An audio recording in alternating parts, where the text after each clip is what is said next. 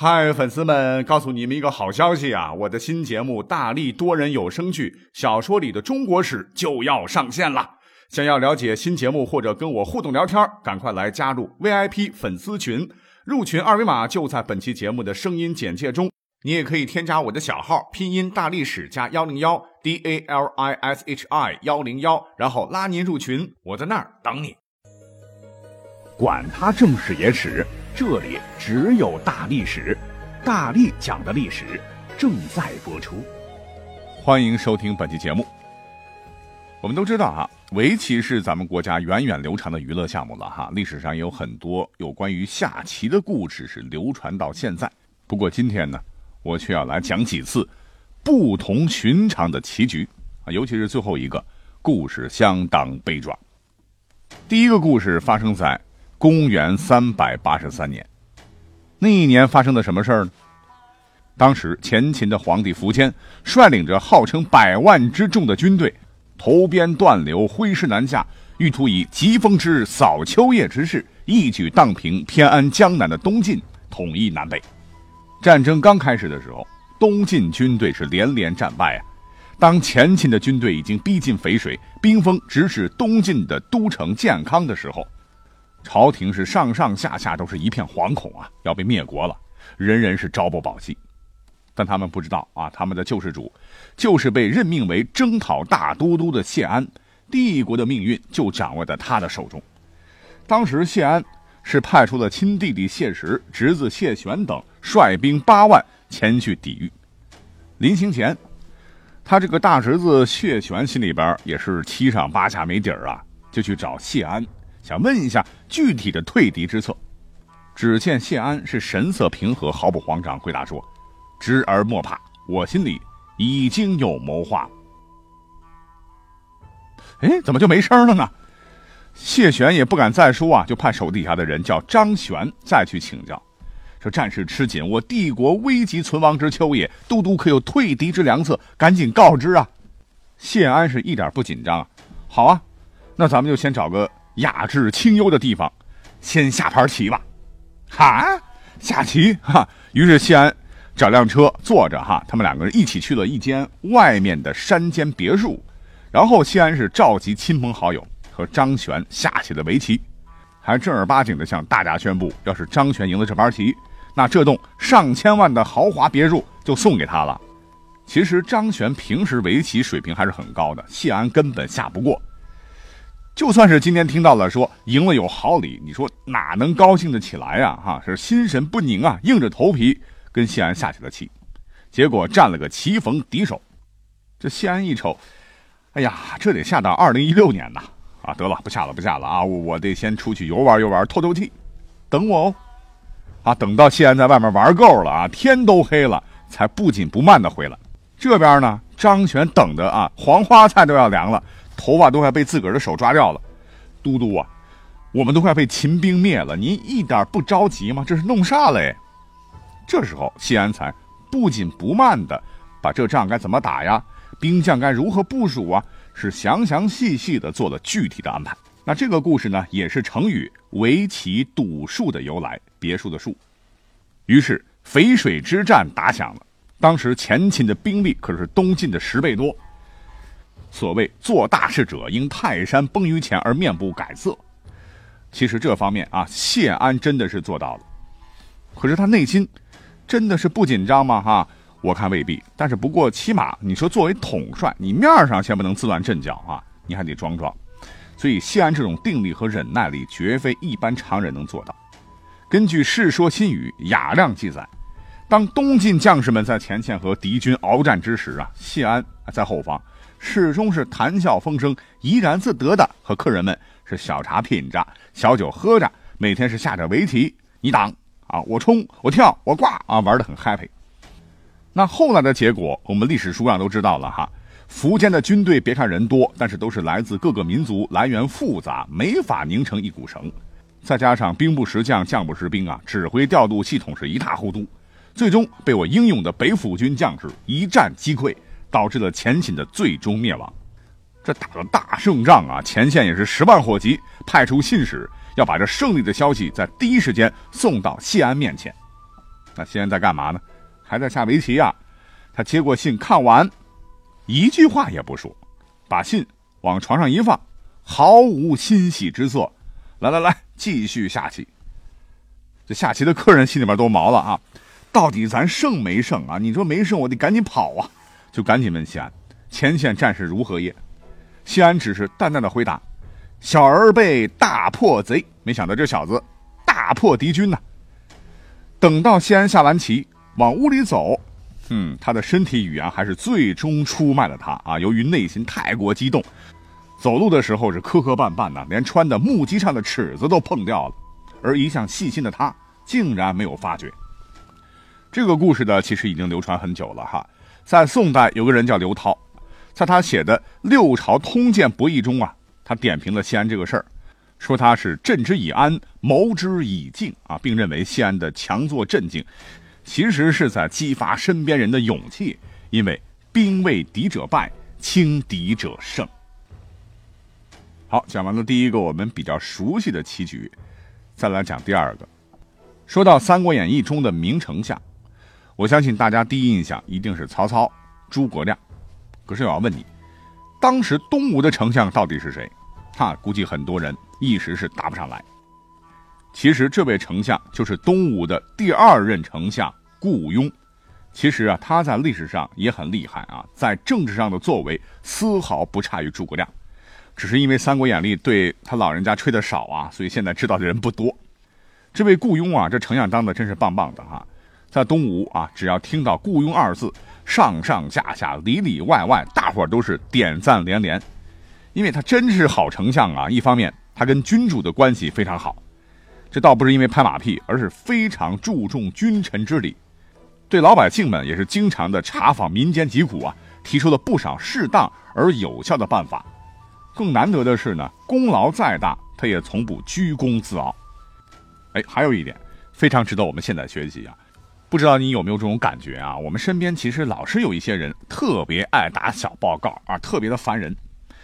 那这个雇佣呢啊，也特别喜欢暗中把一些事情报告老板，但是有点不同啊，他是把自个儿了解到的真实的民间的情况，还有自个儿深思熟虑的建议和主张，哎，告诉老板孙权。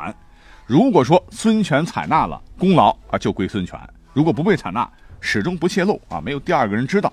所以呢，他也赢得了老板孙权的器重和信任。话说，在赤乌初年，也就是公元二百三十八年，当时的东吴呢发生了一起轰动朝野的政治大案。当时啊，朝廷上有两个负责替皇帝传宣诏命、上传下达的小官。一个叫做吕毅，一个叫做秦伯啊。别看官小啊，那可是狐假虎威，能唬人呐。常常是因为一点小事就夸大案情，上纲上线，诬陷诋毁朝中看不顺眼的大臣。后来实在是太不像话了啊！上到太子孙登，下到大将军陆逊，还有太常潘俊啊，甚至是雇佣等等，都被这两个小子是往死里整过啊。他气得一代名将陆逊和别人谈到这两个奸佞小人的时候，都是童心忧之，言志流涕啊，委屈的呜呜呜啊。未出国患，在朝野上下的一片反对声中啊，孙权后来迫于压力，只能把二人是法办收押，而前去提审的正是顾雍。这两位呢，曾经也是往死里整过顾雍啊。按理说啊，平常人应该很生气呀，先来个老虎凳，来个火钳玩玩吧。不啊，人家雇佣是心平气和的把整个流程走完啊。临走时还回头问这个吕毅：“呃，有什么话要说吗？”这俩哥们一听啊，应该是受到感化了，是磕头无言啊，自知罪孽深重，心服口服。当时和雇佣一起去的呢，还有一位尚书叫做郎怀旭，当年也差点被这两个家伙给害得家破人亡啊。一看就这么走了，太便宜他们了哈，实在忍不住。就这两个人是破口大骂，言辞污秽不堪，而顾雍一听，马上制止，还责怪他说：“官有正法，何至于此呢？”那这个事儿过后呢，人们都对顾雍更是钦佩不已啊，都说他是大人不计小人过，宰相肚里能撑船，而据说这也是这个典故的由来之一。那在历史上呢，这位顾雍特别喜欢下围棋呀，而他的棋呢？跟其他人不一样啊，多为正招，一招一式有根有据，有板有眼，从不悔棋。顾雍呢有个儿子叫做顾绍，很受皇帝赏识啊，被派到豫章郡去当太守。由于勤政爱民呐，不幸染病不治啊，客死他乡。当这个噩耗传到雇佣那里的时候呢，他正好和手底下的人呢正在下棋呢。他一看到来送信的人呢，是慌慌张张啊，悲痛的不行，说是他儿子的信啊，就已经猜出七八分了。但是他的反应非常反常啊，在我们看来，那一般人。这白发人送黑发人，早就哭得不行了哈，但他却是神色不变，继续下棋。也不知道过了多久吧，等到棋下完了哈，送走来的人，人们才发现呢，怎么褥子上、垫子上、棋盘上都沾上了血呢？原来当时雇佣的心情是很难过的，难过的不能自已。为了怕大家呢看到的他悲伤的样子啊，影响大家的心情、下棋的雅致，所以呢，他是一边下棋。一边把手紧紧握住啊，这个指甲把手掌都给戳破了。看到来客走远了啊，老人家是回到屋子里，雇佣是再也忍不住了哈，毛巾捂着嘴，呜呜呜是嚎啕大哭起来。那这个故事一方面说明围棋的魅力不可挡哈，另一方面也说明老人家不想把自己的哀伤传递给别人的这种品质，也更说明了那句啊，宰相肚子里能撑船。那绝对不是一般人的修为啊！哎，其实想一想，我们在平时啊，老是为一点点鸡毛蒜皮的小事斤斤计较，甚至是睚眦必报啊！听听这个故事，说不定能带给我们一点启示。《三字经》不知道各位读过没有哈？其中里边有一句叫“融四岁，能让梨”，那说的呢就是东汉名士建安七子之一的孔融。按理说啊，孔融应该是尊老爱幼的孝道典型啊。可您知道吗？他最终的结局却是因为不孝而被曹操杀了。那说来话长啊，咱们就简要跳过。反正呢，他很耿直啊，是一次次的把当时的曹操惹的是暴跳如雷。最后一次啊，曹操当了丞相，其实是挟天子以令诸侯。而在孔融眼里啊，曹操这是大逆不道，石汉禄却干着谋一己私利的勾当。于是呢，他就散布了一条反动言论。什么言论呢？说。有天下者，何必某金刀？某金刀啊，合起来就是繁体字“刘”这个字。也就是说，当皇帝的不一定要姓刘啊。言外之意，你这个野心家曹操想当皇帝呀？这曹操闻之大怒啊，就下了在肉体上要消灭孔融的决心了。于是曹操就说：“孔融有两条不孝的言论，非常恶劣，必须严惩。”不知道是不是孔融说的，还是曹操编的？反正一条是，孔融说父母和子女之间是没有恩情的，因为父亲之所以生下孩子，本来目的就是为了让自己快活呀，而母亲和孩子之间也是没有恩情的啊。母亲就好比一个瓦罐，这个孩子就好比瓦罐里装的东西，东西倒出来以后，你说这个东西跟瓦罐有什么关系啊？第二条说，饥荒的时候，如果有一点吃的东西，是给父亲呢，还是给别人？孔融说：“如果父亲不好，那这个东西就宁肯给别人，不要给你父亲饿死他。那你要知道，汉朝是以孝治天下的朝代啊，那个时候跟现在不一样啊。那现在我们看到一些新闻，有老人被虐待什么的，要接受道德的审判，最多是判刑入狱。可是搁到那个时代，不孝没有任何理由，直接要被杀头的啊。所以孔融呢就被曹操抓起来，连同孔融的老婆孩子啊，全被曹操杀了。”当捉恐龙的人已经进到孔府开始大搜查的时候啊，恐龙的九岁儿子和七岁的女儿正在下棋呢。那底下人都劝他们赶紧逃命啊，可是兄妹俩是异口同声的回答道：“覆巢之下安有完卵？哪里有毁掉鸟窝鸟蛋还能平安无事的事儿呢？”这两个小朋友说完，就是安安静静的下完了人生的最后一局棋。一起被捉走啊，和爸爸妈妈共赴黄泉。那这段文字呢？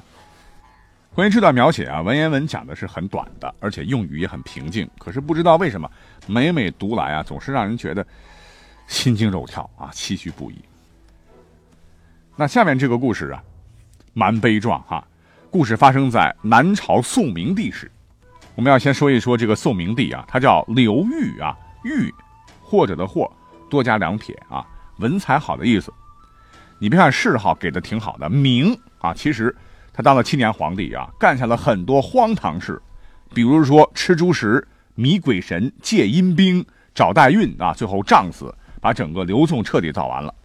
他手底下呢有一位老臣吧，叫做王景文，原来的名字叫王玉，这个玉字呢和这位皇帝是一模一样的。当年王景文很能干啊，深得宋文帝刘义隆的器重。宋文帝后来还用王玉中的玉字啊，给他的儿子，也就是后来的宋明帝取了名字。等到刘裕即位以后呢，因为这个玉啊和皇帝相同，犯忌讳啊，所以啊王玉就改成了王景文。历史上这位宋明帝呢特别能吃啊，尤其喜欢吃炒猪肉片，一顿呢就能吃上好几百块啊，所以导致身体越来越不行了啊。最后快要见上帝的时候呢，他就觉得吧，呃，这个王景文啊不太放心啊，担心自个儿蹬腿以后呢，皇后临朝，王景文不会甘心称臣呐，所以趁着还有口气啊，就派人把一杯毒酒直接送到了王景文家里，要赐他死。等这个诏书送到王家时，王景文正在和朋友下棋。那诏书来了，赶紧磕头领旨吧。啊，一听啥，我就要死了。这这王景文也不着急，把诏书呢压在棋盘下面，神色自若的继续和朋友下棋。一局终了，王景文是从容的收拾好棋子，然后取出诏书，端起毒酒，举杯对朋友说：“我要走了，这杯酒就不能劝你喝了。”说罢，养而饮之啊，时年六十岁。所以今天讲的这几个故事啊，我最钦佩的哈就是王玉啊，下棋下的能将自己的生死置之度外，那这精神实在是让人钦佩，让人感怀啊。无奈是吉凶大欺，莫不由命啊。那这样的国之忠臣，竟然也是难逃枉死啊，实在是可叹可悲。好，感谢收听本期节目，我们下期再会。